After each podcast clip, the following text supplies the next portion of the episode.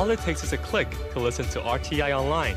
Get exercise for your finger and exercise for your mind at english.rti.org.tw. This is Radio Taiwan International. Thanks so much for joining us today. Up ahead this hour, it's Lights, Camera, Asia, and In the Spotlight. But first, we bring you Here in Taiwan.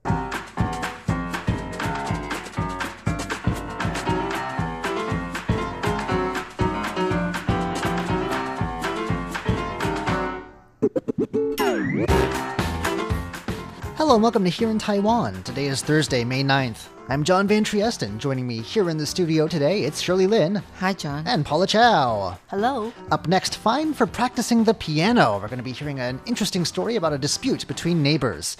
Then, Taiwan's favorite bookstore rolls out a deal for risk taking readers. And a very Taiwanese way to make sure that you're taking the right meds. All that coming up next. Please stick around.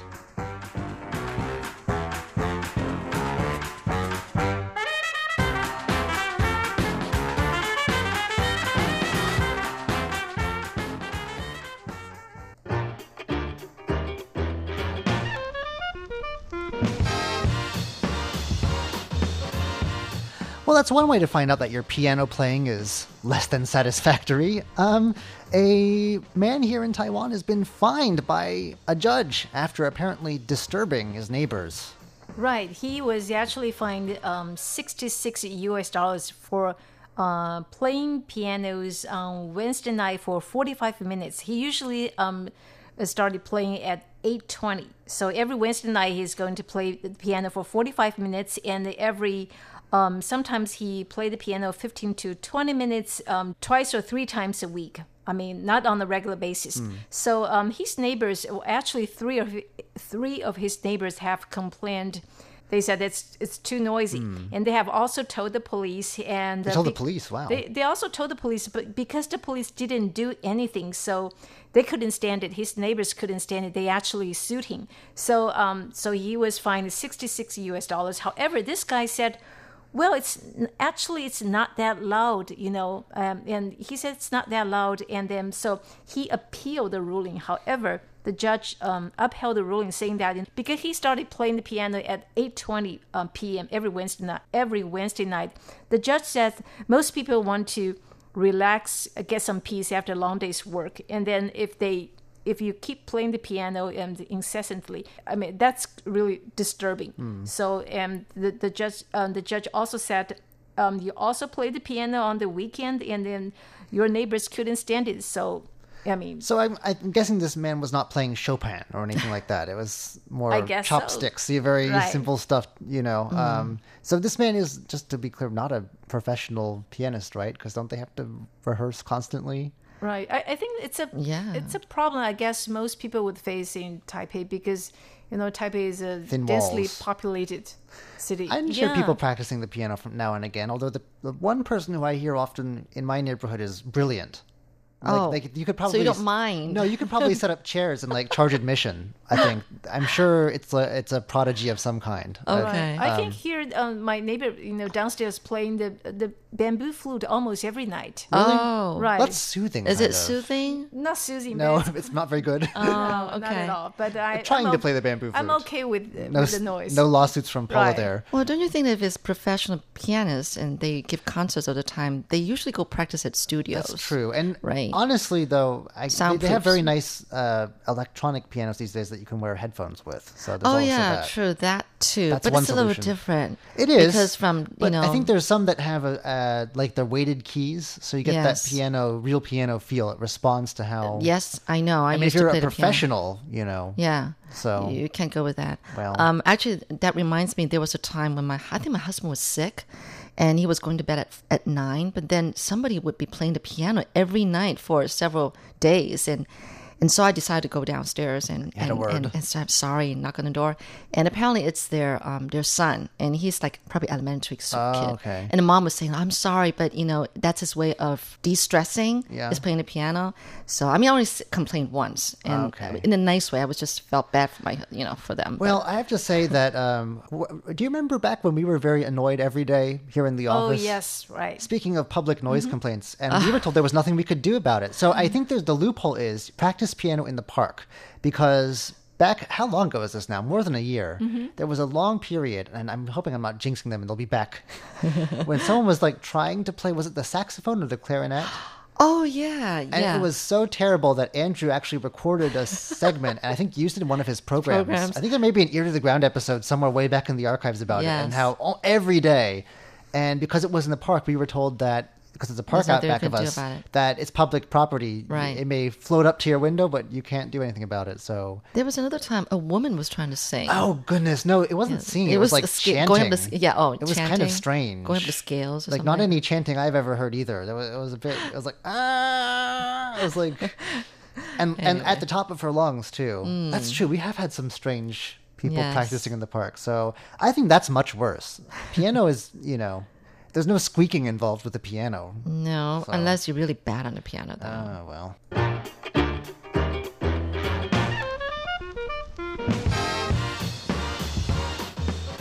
All you risky readers out there who like to live life on the edge, you may want to come over to Taiwan and check out Eslite Bookstore, which is, I think, probably, I would say, Taiwan's favorite bookstore. They're pretty big. Um, Yes. And they're rolling out a sort of grab bag of books, and the catch is you don't know what you're buying until you've bought it. Let me ask you guys: Would you dare buy a book like it's totally covered? You don't know the book name. You don't know the author.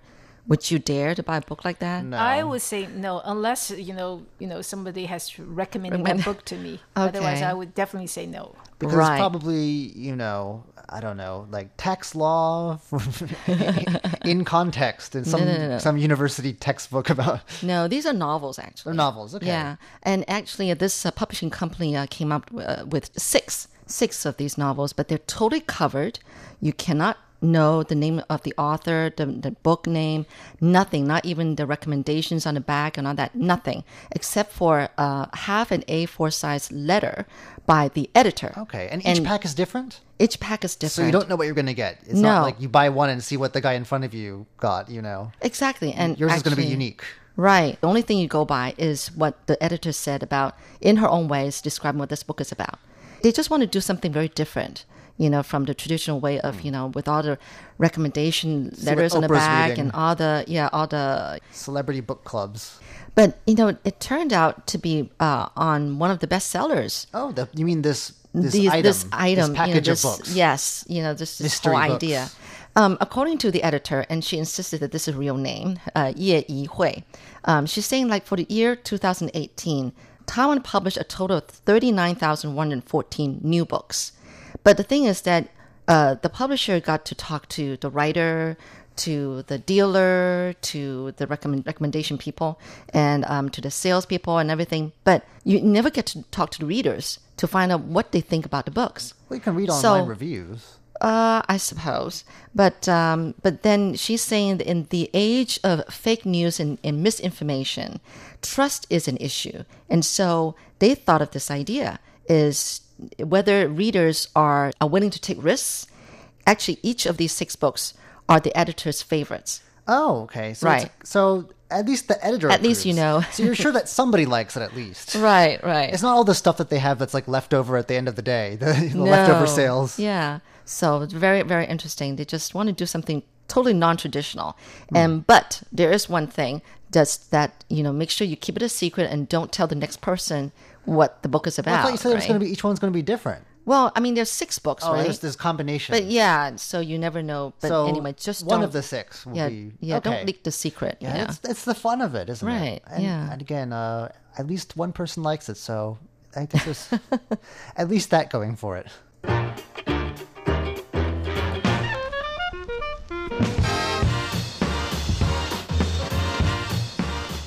when I was taking classes in the Taiwanese Hokkien language, trying to learn to talk a bit more like people around here, uh, one I was taught a very funny phrase, which is "You've eaten the wrong medicine." Have you heard that before? 你讲就有啊. Um, not sure. I've heard people say that. Fortunately, Yeah. not to me. So at least I was able to understand it. It means something like you've gone off the deep end. So Right. it's important to take the right medicine. Is the lesson that I took from that. It is a problem because so many medications look alike, especially here in Taiwan. I- you get like a big pack of pills from the doctor, Uh, unlike in the U.S., at least, where you may get one or two medicines, here they just you get a buffet. Yeah, like- you do. It can be like little those button candies. I don't know if you've ever seen them before, but anyway. Um, and so yeah, there's a lot of issues with people mistaking one medication for another and taking them, you know, backwards. One you're supposed to take three times a day, the other two times a day, and you get them mixed up. And the next thing you know, as was the case in one guy's case, there was an elderly person who kept having a stomach pain, it said, from gas, even though he'd been given medication for this. And it turned out that he'd mistaken the round white pills for that for another set of round white pills, which were meant for abdominal distension for those with a prostate problem. Oh. Uh, very different issues, but very similar medications. And the doctor who was in charge of this, who was all, uh, decided that he was going to do something about this, and so he's developed um, a sort of looks like a AI sort of based system that can tell you what medication it is that you have in front of you. You just sort of hold it up to your phone camera, I guess. It's an app. It can identify 400 common drugs and medications that are used in Taiwan with the assistance of what's called a drug photographing device called Medbox. That's amazing because you know so many pills look so much alike and You they are can't same tell color. what they are. That's amazing. And uh, so, yeah, there's around 18,000 drugs actually used in some form that are covered by the national health insurance here. So, really only a small fraction of the total, but it's a start. It took three years to develop this uh, this app, and then then he got a patent for it last year, and they used more than 8,000 different images that have been stored in this cloud data bank for this app. So that's what's backing it up. They've tested it too, and so far it can identify 90% of home care medications used in Taiwan with an accuracy of 95%. Wow. That's the rate.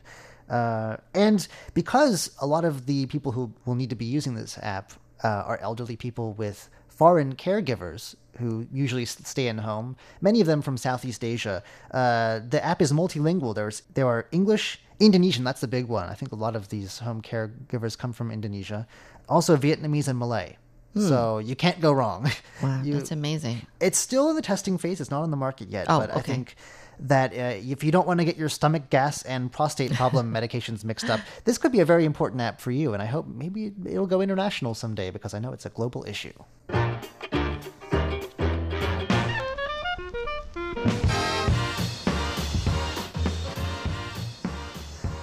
All right, could this be Taiwan's youngest inventor? Shirley. Well, it seems like he really is. Um, you know, this uh, invention fair in Paris, and so um, this is really going to be the youngest, and I think he's just a kindergarten kid. A kindergartner's inventing Five-year-old. stuff. Wow. a prodigy. Really, a prodigy. So what happened was um, this kid is from the Starlight International Kindergarten, and uh, they actually uh, invited a professor to kind of um, teach these kids how to think out of the box. And um, they decided to fold something, um, sort of like a, uh, uh, sort of like a, a coaster, and it turned out to be oval shaped. And then the kid thought of something making it multifunctional. So then they, with the help of the teacher, uh, he made some incisions in the oval-shaped um, coaster, and so then you can, it can also be a, a mobile phone holder. Wow. Prop it up. Yeah. There you go. There you go. It got into the invention fair in Paris, except that this kid couldn't be there. He would have wanted so much to be there. Well, it's because he's there was five. Yes, he's five. I don't think he has the money to fly to There's Paris. There's one rule: you have to know how to bathe yourself. he couldn't know. Why is he doesn't a know how to take a take a shower himself too. So dressing yet. yourself and all that's whatever. It's free for all. But if you can't bathe yourself, forget about it. anyway. Okay, that's so that's interesting one kid. Anyway, so that's quite amazing, right? For coming from a five year old. Yeah, and you know they sell those holders. They're kind of a bit pricey. You Hmm. slap a slap an eye in front of it and Yeah. uh, get it mass produced. You could make a, a fortune at just five. Right, right, really, right? Yeah. And then all painted, you know, beautifully and everything. So What's it, really called? Rose gold. Right. Well, actually, at the same invention uh, fair, uh, another kid from Taiwan also, was also there.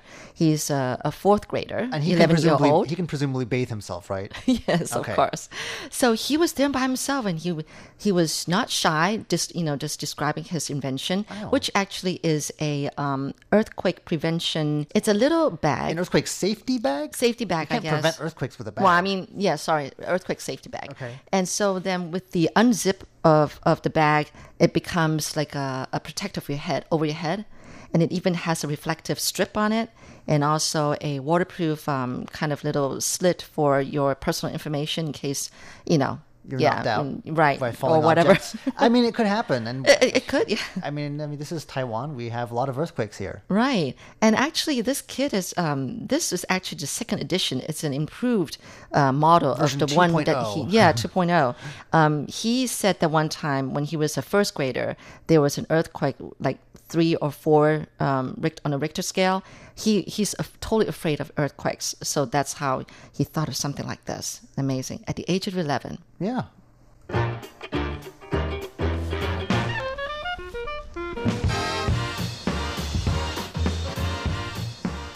We now return to the world of noise and nuisance. Paula, you're you've got a public service announcement for us about mountain climbing etiquette. Is that right? Right. Um, that's that's actually um, something that was introduced by the Forestry Bureau. That's because uh, you know a, a lot of people in Taiwan they enjoy um, you know uh, they go uh, mountain climbing. You know, however. Quite a few of them, they want to get up early in the morning. How early is that? At 2 a.m. or sometimes at 5 a.m. They want to see the first ray of sunshine. Yeah, that's fine. Well, it's fine, but they make a lot of noises. But other people, other you know, mountain climbers, they are not early bird. They prefer to have a sound sleep. So that's the reason why the, the Forest Bureau has introduced, you know, uh, mountain cabin etiquette. They said, well, you it, it's okay to see the first ray of sunshine. Make sure you, you know, you uh, keep quiet, keep your voices down. Okay, so it's like karaoke. Just say no, because I know when Taiwanese people go out, a lot of times they like to bring a karaoke machine. Oh yes, that's really bad. It's talking about wanting to sue people for. it's like assault. Um, Because I did a video recently about a bunch of dolphin watchers that were out uh, on a boat, and like, it was this really. I had to almost like turn off all the sound in the background because there was so much karaoke noise. yeah. I'm sure the dolphins were like Couldn't stand it. they were trying to attack. You know what I mean?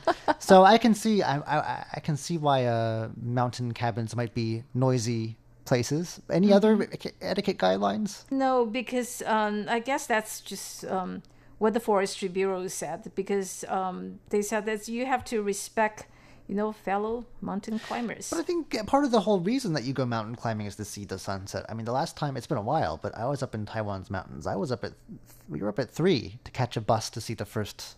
I mean, that's what mm. that's why you go mountain climbing, mm-hmm. isn't Right, it? Like, yeah. Right. If you want to sleep in, Well, you know, you know, cabins they're just one big room, and everybody just sleep on the floor, share the Right. same room, and sleeping bags and everything. You you really, you know, if you have common sense, you should know about tiptoeing. You know, if you're going to get up at early in the morning when it's still dark out and people are still sleeping. so put the Steinway away. Is no it- piano practicing.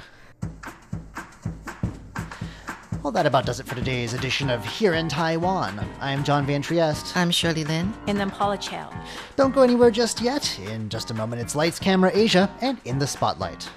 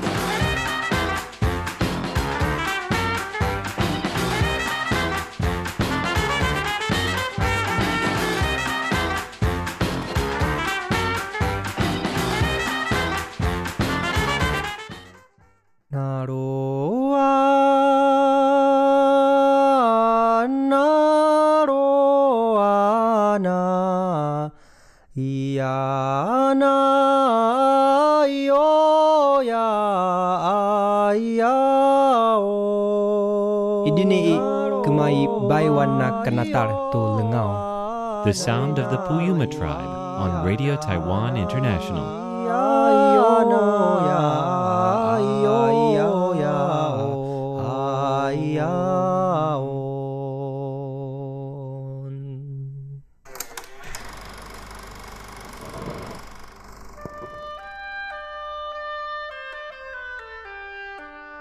Lights, Camera, Asia. A look at Asian culture and history through the lens of cinema.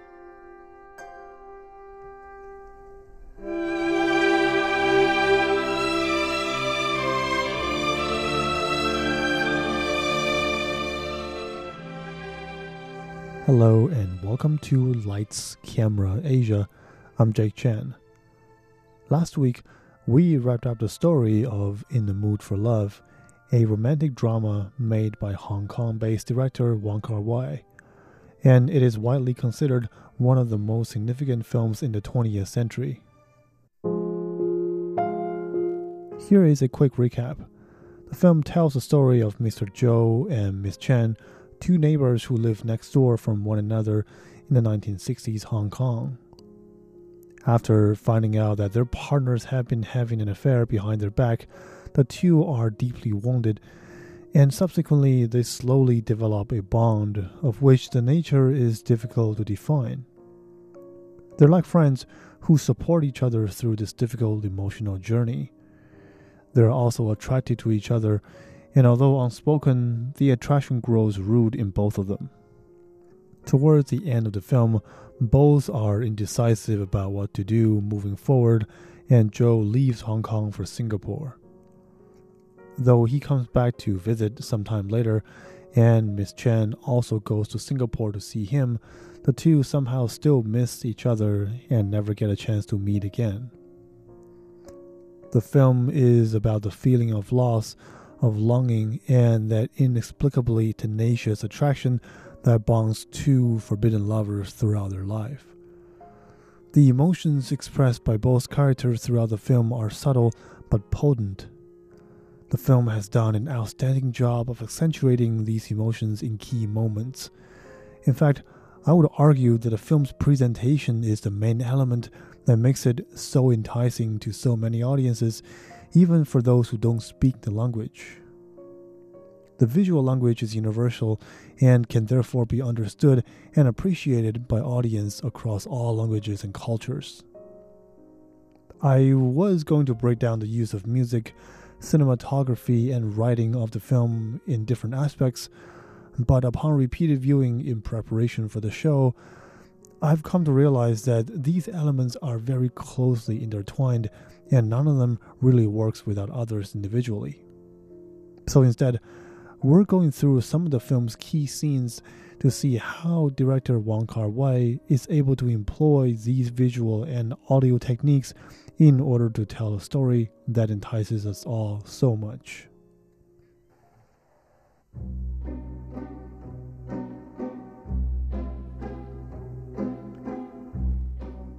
This music is titled Yumeji's theme and is played several times throughout the film. It is played towards the beginning when Miss Chen was walking downstairs to buy food, and it was used again later on in the film when she does the same thing during the rain. And later on, the music is once again present when she walks out of the room in which people were playing the game of mahjong. Just by listening to the music, we feel a sense of longing, of attraction, and the feeling of being stuck in between places while not knowing where to go next. It is the quintessential musical score of the film as it encapsulates so much of the character's emotions. In order to further drive home the depths of these emotions, the filmmaker deliberately slows down the speed at which the scenes are played. When we watch sports replay, important actions are often played back in slow motion to highlight the intensity of the action. This technique is also widely used in music videos in order to draw the viewer's attention to key emotions. So every time the director plays the soundtrack underneath the scene that is in slow motion, it effectively makes these sequences mini music videos in their own right. They transform actions that would otherwise be considered mundane, such as a walk across the alley to buy dinner and people passing through a room, into something that is extraordinarily attractive. We see every step taken by the protagonists. We see how they anxiously wait under the roof during the rain, hoping to get a chance to head on home. More than anything, we see and we feel their expressions. As the film progresses, the two main characters are filled with more and more indecisiveness and are more and more lost as to what to do. And the music did a perfect job accentuating those emotions. This is why, like I said earlier, that the other elements in the film cannot be separated from the music in their role to accentuate the mood. In these scenes with heightened emotions, the cinematography, the costume, and set design have certainly pulled their own weight in helping to accentuate the mood of the scene. During these mini sequences that we've been talking about, director Wong Kar Wai has deliberately set the lighting in a way that is similar to theater lighting. A lot of these sequences are set during the evening or at night, and therefore the lighting in the environment is understandably dim. But the scene are staged in such a way that the main character would often walk past the light from street lamps or from other sources. This makes them the only people in the scene who is well lit, and naturally, our attention gets pulled to the area in the screen that is the brightest. This setup makes them less like people in real world settings and more like actors on a theater stage, standing underneath a beam of light where everything else is dim. Along with the music and the slow motion, this makes us more keenly aware of every gesture and emotion that our characters express. Now, I believe this isn't done just to make the film look stylish. These sequences themselves convey a great sense of loneliness and isolation and they often occur right after a scene where one of the two main characters encounters a clue or an incident that makes them really unsure of what's going on with their partners. And therefore, this heightened emotional expression makes us see just how lost and vulnerable they are in that moment in time. Another way that director Wong Kar Wai adds to the mystery of the film is in the way he edits, as in how he puts different sequences together. Storytelling in mainstream films, for the most part, follows a clear narrative sequence. The audience is shown the beginning, the middle, the development, and the end of most actions in order to have a clear understanding of what's going on. The directors can vary the framing of those elements, but those elements are mostly there, present in the film. In The Mood for Love is a notable exception in those elements. In many cases, the director intentionally omits the beginning or the middle portion of a sequence and shows us only the end. And here's an example. 如果谂唔到点开个头咁咪算咯，注定都唔系食嗰啲学饭。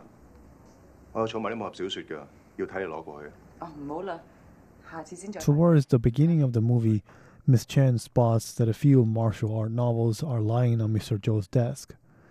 He explains to her that he used to love reading these novels, but has given up the idea of writing one himself. She gives him a good gesture of encouragement, and Mr. Zhou offers to loan her the books, and she kindly turns it down. 你咩事啊，陳太？In the following scene, Miss Chen has a conversation with the landlord. She intends to return the martial art novels to Zhou, but he was away at the time. The landlord also tells her that Zhou has been away for days after he had a fight with his wife.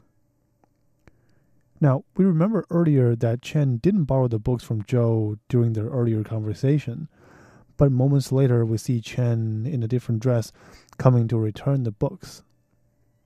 The director skips the conversation that happened in between these two sequences in which Chen actually agrees to borrow the books and instead jumps straight to the point where she returns them. The viewers are left to their own imagination to fill the gap, and every time we are left to guess what happens in between two sequences in time, it adds to the sense of drama and mystery to the film that we're watching. Now, let's continue and watch the events that follow that sequence.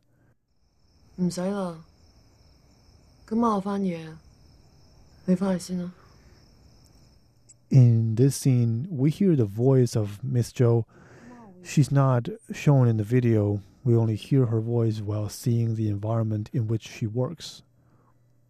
Her voice says that there's no need to wait for me today. I'm working a night shift and you can just go ahead and head on home.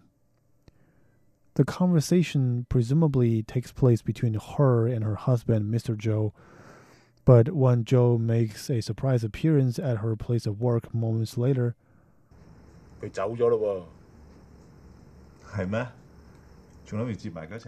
we see Zhou talking to his wife's colleague, who tells him that she's already gone. These two scenes follow the conversation where the landlord talks about the two having a fight. Now, we don't see the actual fight unfold on screen, and Miss Zhou almost never made an appearance throughout the film. But we are presented with the aftermath of the fight.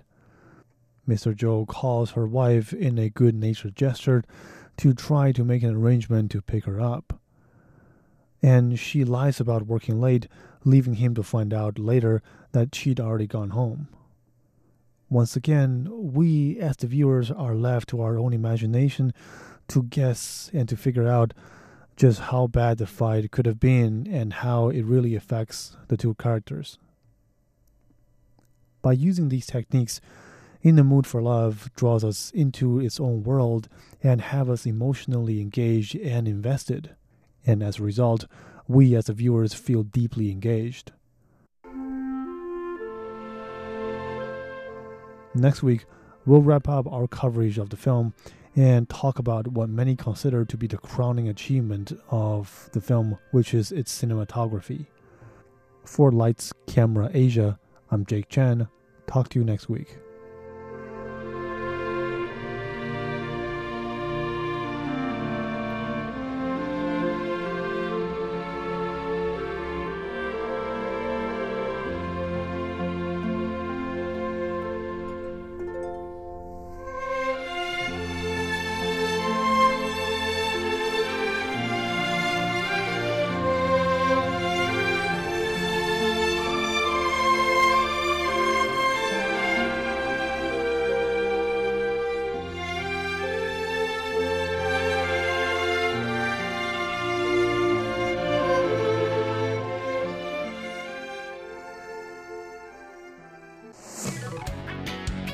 Ladies and gentlemen, here's Shirley Lin with In the Spotlight. Welcome to In the Spotlight. I'm Shirley Lin. And with me in the studio is Sona Ayambe, who is a parkour athlete, also an artist, and a businessman. Actually, I think he wears a lot more hats than that. But anyway, we'll have him tell you all about it. But let's meet Sona. Hi, Sona. Howdy. Howdy. You can tell with that kind of uh, introduction, he's from Dallas, Texas. From the South, that's right. from the South. Okay. Well, um, actually, I have interviewed you like years ago, Mm. Sona. When when I was young and beautiful. You're still young and handsome, okay? but um, yeah, and and I remember at the time we were talking about how you got into parkour, Mm. and but it seems like that has expanded into a lot more now. And um, but we're just gonna start with what you're really doing right now. First of all, you're from okay, we already said that Dallas, Texas, and you've been in Taiwan for how many years now? 12 years. 12 years. Okay. So I pretty much interviewed you like just when you got here almost. We're just going to assume that I never knew you and we're just going to start right. over. this parkour thing has already expanded into something amazing because somebody else, uh, you know, our mutual friend, said that you've already, you know, found some schools Mm. in teaching parkour. First of all, you've got to explain what parkour is. For me, Okay. I just thought it's from point A to point B, going in a straight line. Like, you know, you have to go over obstacles or under obstacles and just to get from point A to A, but in a straight line. That's pretty much it. Yeah, on the surface, it, that, that's pretty much what it is. It's it's movement in its purest form, but it's from point A to point B, getting there as quickly and as efficiently as possible. But now, you know, it's kind of evolved, and we just like to do cool stuff. so there might be some flips. You might not go in a straight line. You might go in a circle. You might turn around and come back. Um, Okay. But in its purest form, it's just movement. Now, is it because of you that they try to find the Chinese equivalent for the word parkour, which is 跑酷? Pao means run. Yes. And cool is just cool. Yeah. C O O L cool. Yeah. You know? Did you find that name? Did I- you come up with that name or? I did not, but I, I, if I remember correctly, I think it was a loan word that came from the mainland. Because they uh, they used to call it, or they referenced it as Fei And then it kind of evolved into, well, it, it looks cool and you're running, so Ku. Okay. Uh, it fits perfectly. but the first time I heard it was in mainland China, and then I think it just kind of caught on. 'cause it- it's pretty close. Okay, that's interesting. Now, how did it even got started? What's the history behind parkour?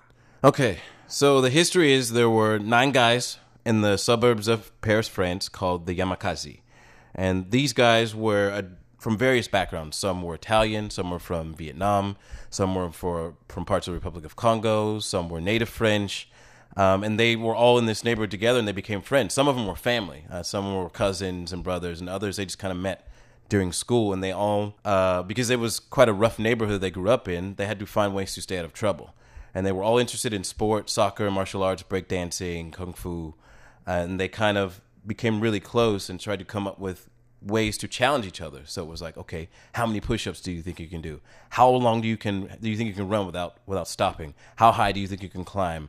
How far do you think you can throw this rock? How far do you think you can jump? It just became small challenges that they did as a way to bond with each other in the group. That's And amazing. How many years back uh, were we talking about? late Teen? 1980s, early 1990s in Okay. Paris. Yeah. Okay. Because they're all about a few, a little bit older than me. They're all in their early mid 40s. So yeah. And you got to know this group of people? Uh, accidentally, yes. Seriously? accidentally, yeah. Um, the school that I opened is uh, originally it's it's actually their school. We just opened the Taiwan branch.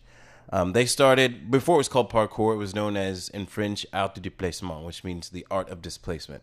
Oh, Um, and then it eventually, you know how things evolve, just like martial arts. Uh, some guys went their own way and called it parkour. Some people went their own way and called it free running. Uh, but in the beginning, it was always known as the art of displacement. And then because of English speaking world and art of displacement is a mouthful for some people, it just became parkour, free running. But it all gets its roots from these nine guys in Paris. Parkour is French? Mm, yes. It actually, the original term is le parcours, which means uh, to make like an obstacle course. Like everyone's seen in the military, you go, you have the tires and you have to climb and go Yes. over. Like that's originally what parcours means. Oh. And it just kind of transferred over into, well, it didn't have to be these particular obstacles. It can be any place that you see as an obstacle in your city, out in nature. So you met this group of people in France? Uh, actually, I met them here. I watched what? them on television. Oh. Um, there was a movie I think in Chinese it's called Qie and it was directed by Luc Besson. In French it was called, or in English it was called Yamakasi, because yeah. he found these guys and he was like, "You guys are amazing. I want to do a movie with you." And um, I watched it as a kid, and I also saw uh, other movies that had parkour in it, but I didn't know that's what it was called. We just tried to imitate what we saw on TV, and I was very influenced by Jackie Chan and the, his style of moving and so we used to try and copy it. We would come up with all different types of fight scenes and try to mimic what we saw and try to jump over stuff. And and this is before the internet was a thing, so you didn't we didn't know there were other people doing it. Oh, yeah. And then when I came to Taiwan, uh, I knew there were other people doing. I knew what it was, but it wasn't that big. So I just kind of did my own thing. And younger people, people my age at the time, just some of them thought I was actually one of the guys, one of the Yamakasi, because it showed on television quite a lot in Taiwan. Uh-huh. And I was like, yeah, it's not me. um, but we trained together and we built long lasting friendships. A lot of them I've known since I've been here. Some of them are my closest friends. And we built the community together. We've we did movies together, commercials, TV shows, like everything we dreamed of doing as kids became possible through this movement. And one of the most amazing things was we had a chance to invite the Yamakasi here. Um. And that's when we really understood what it was about. That it wasn't about doing crazy stuff. There was actually a philosophy behind it. And, and it was more like a discipline or a martial art than it was just a crazy Jixin There's actually mm. more to it than that. The last thing you just said was more like extreme sports, right? Mm. Yes. Yeah. Okay. You were kind of like doing parkour on your own when other people kind of like watched you and just say, hey, can they learn it with you too? Yes. Where were you doing it? Just in the park, or where were you? It all started in this very spot uh, in Yonghe at a park called Park Number Four. Okay. And it's changed quite a bit now, but at the time there were these huge boulders that were in the middle of the park. Oh. And I would just you you they were everywhere. You could jump, you could climb, you could jump, you could flip off of them, and that's what I did. Are those boulders still there? I haven't been there in about a year Oh, or so. okay. So, but I know the last time I was there, they've changed it quite a bit. Like they've done a lot of construction because that de- that area's developed quite a bit. It's very different than it was whenever I Sure. whenever I moved there because I lived in that area at that time, and the park Perfect. was literally like a stone's throw away. So I would go there and I would train, and and there were lots of kids, you know, and, and, and older people during the weekend. So. Yes. They would be curious. I mean, you see a black guy just jumping around doing crazy flips, and you're like, "What? Something's, something's Not right Yeah. All right. So then there were all these kids, but then eventually adults, right? Maybe young adults that kind of joined in. And that's how it became something big to the point where now you've got like what, four parkour schools and there's a fifth one on the way. We've opened four and we're working on the fifth. Yeah. Yeah. So how did all that happen? I think you met some, what they call um, 贵人, um, what they call like, you know, someone, like an angel, I guess. Maybe. uh, well, for again, it was all accidental. I mean, there was a point where we decided this is what we wanted to do, and a lot of it had to do with training with the founders. Like we had brought him here several times, and each time he came, he opened our eyes to, about to what was possible, not just as as physically, but mentally, the things that you could achieve. Because the way we pushed ourselves physically, it kind of it just influences your life. It influences the way that you see the world and the way you view what you're capable of as a human being. So he really affected us a lot. And when I say us, I mean me and my best friend. He's pretty much my brother. Um, And He's Taiwanese. Yes, he's Taiwanese. But I've known him oh, most of the time I've been here, 10, 10 and a half years. Uh-huh. And we built this community, we built the school, we built the business together as a result of our experience from from training parkour and teaching and getting to to meet and and be influenced by so many different people. It took it took us all over the place. You're listening to In the Spotlight with Shirley Lin. Now, this Taiwanese friend of yours, uh, what's his name? Awe. Awe, all right. He was like doing parkour by himself. Like you guys were doing parkour separately, or, or, or you? This is really weird. him. I mean, how how did you get to know each other?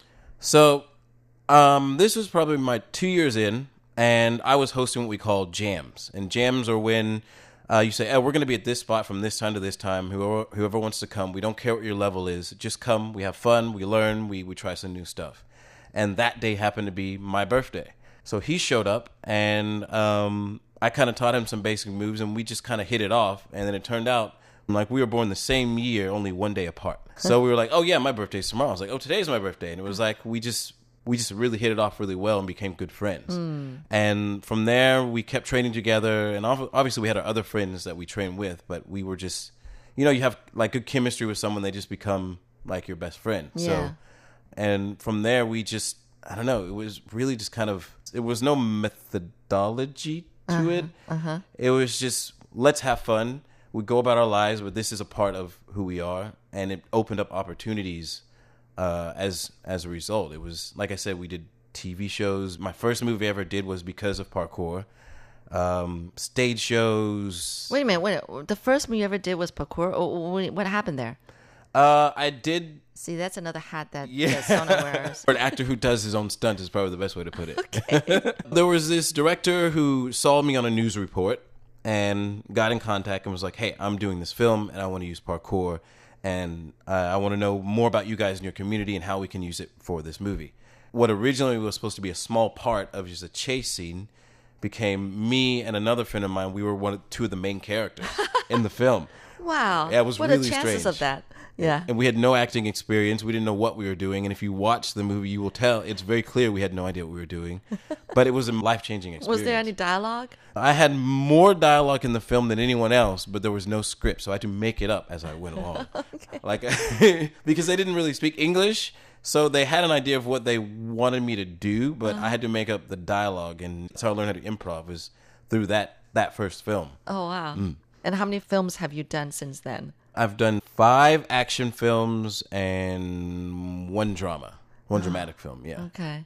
Wow. All, this happened in Taiwan. Well, I went to Hollywood, filmed. I went to Oh, you- oh, oh, to mainland did. China. It all started in Taiwan, and then, th- like I said, things just happened. Like next thing I know, I'm on the set with Jackie Chan. I was in a movie. You, you were? with- You were? Yeah, yeah. Which movie was that? So there's this movie called um, with martial arts actor called Wu Jing, Mm-hmm. and uh, there was a war movie, movie he did called Zhan Lang or Wolf Warrior. Okay. And on that set, you had another martial arts guy who was really big in the West called Scott Adkins, and then you had Jackie Chan's stunt team.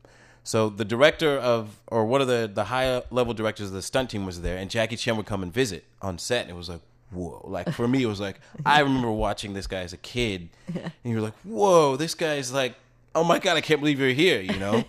So that was I- after that point, I was like, I can die a happy man. If anything, if I die tomorrow, I'm good. I'm totally good. Did you get to ha- chat with uh, Jackie? I did. I got to chat with him a bit. Um, wasn't like you know too in depth. It's kind of like, oh, how are you doing? I'm such a big fan. Can I get a picture? Like, you know, what you've really influenced. It was more me talking and him just like, oh yes, yes, oh okay, oh you speak Chinese. Oh, okay, okay, okay. See you later. Bye bye.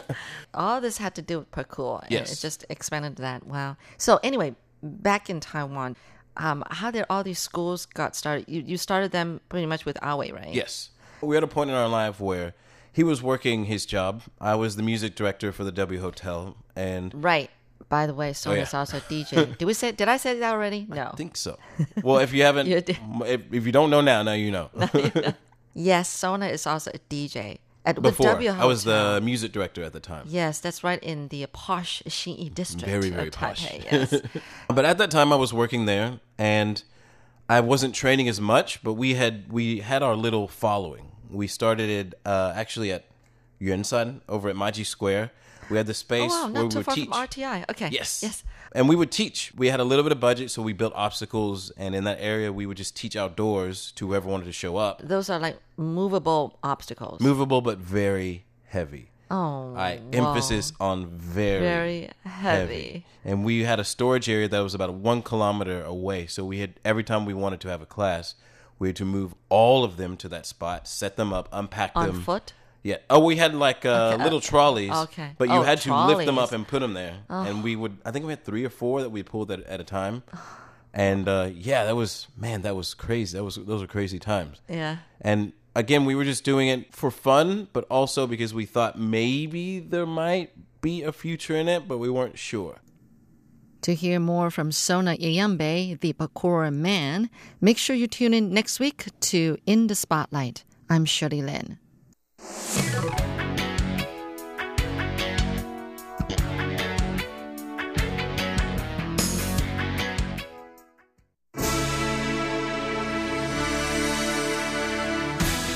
for listening to Radio Taiwan International, broadcasting from Taipei, Taiwan. Check out our website at english.rti.org.tw. Again, that's english.rti.org.tw for the latest news and features from Taiwan. You can also listen to our programs and watch videos as well. Our 60 minute English language program can also be heard every day at the following times and frequencies. In southern China and South Asia from 1600 to 1700 UTC on 6180 kilohertz. Again, that's in southern China and South Asia from 1600 to 1700 UTC on 6180 kilohertz. And in Southeast Asia from 0300 to 0400 UTC on 15320 kilohertz. Again, that's in Southeast Asia from 0300 to 0400 UTC on 15320 kilohertz. We'd love to hear from you. Please send your comments to P.O. Box 123 199, Taipei, Taiwan. Again, that's P.O. Box 123 199, Taipei, Taiwan. Or send an email to rti at rti.org.tw. Again, that's rti at rti.org.tw. Also, visit us on Facebook. The address is fb.me forward slash Radio Taiwan International. Once again, on Facebook, we're located at fb.me forward slash Radio Taiwan International for videos, photos, and news of interest from Taiwan. Thank you once again for listening to Radio Taiwan International.